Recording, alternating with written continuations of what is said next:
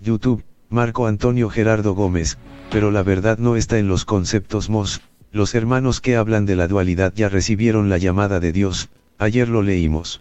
Y los que no han hablado de la dualidad también ya lo recibieron. Mira, aquí ya recibieron la llamada al despertar todos. Los términos efectivamente no significan nada. Lo que tiene significado aquí, querido Marco, es quién caramba se está aceptando la, la llamada al despertar. ¿Quién? ¿Tú ya la aceptaste? Yo todavía no, querido Marco. Me ando haciendo como el tío Lolo, pero bien tonto solo, porque tengo la llamada y no quiero y no quiero. Se, te está dando la llamada al despertar. Ahora, no quiere decir despertar muerte. Despertar es ver con amor a todos.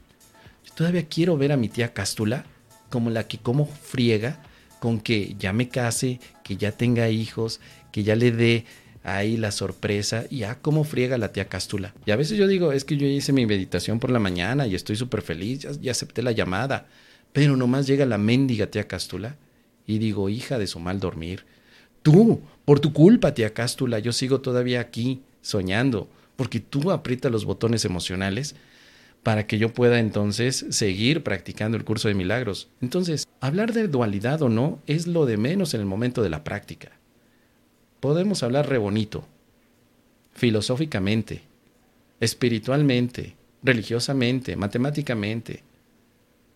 ¿En qué momento practicamos? Y la práctica es la aceptación de la llamada. Así, con que diga, sí, Padre, acepto tu llamada a ver a mi tía Cástula como el Espíritu Santo con patas, en ese momento las cosas cambian, cambian totalmente. Y si vamos todos vamos milagreando.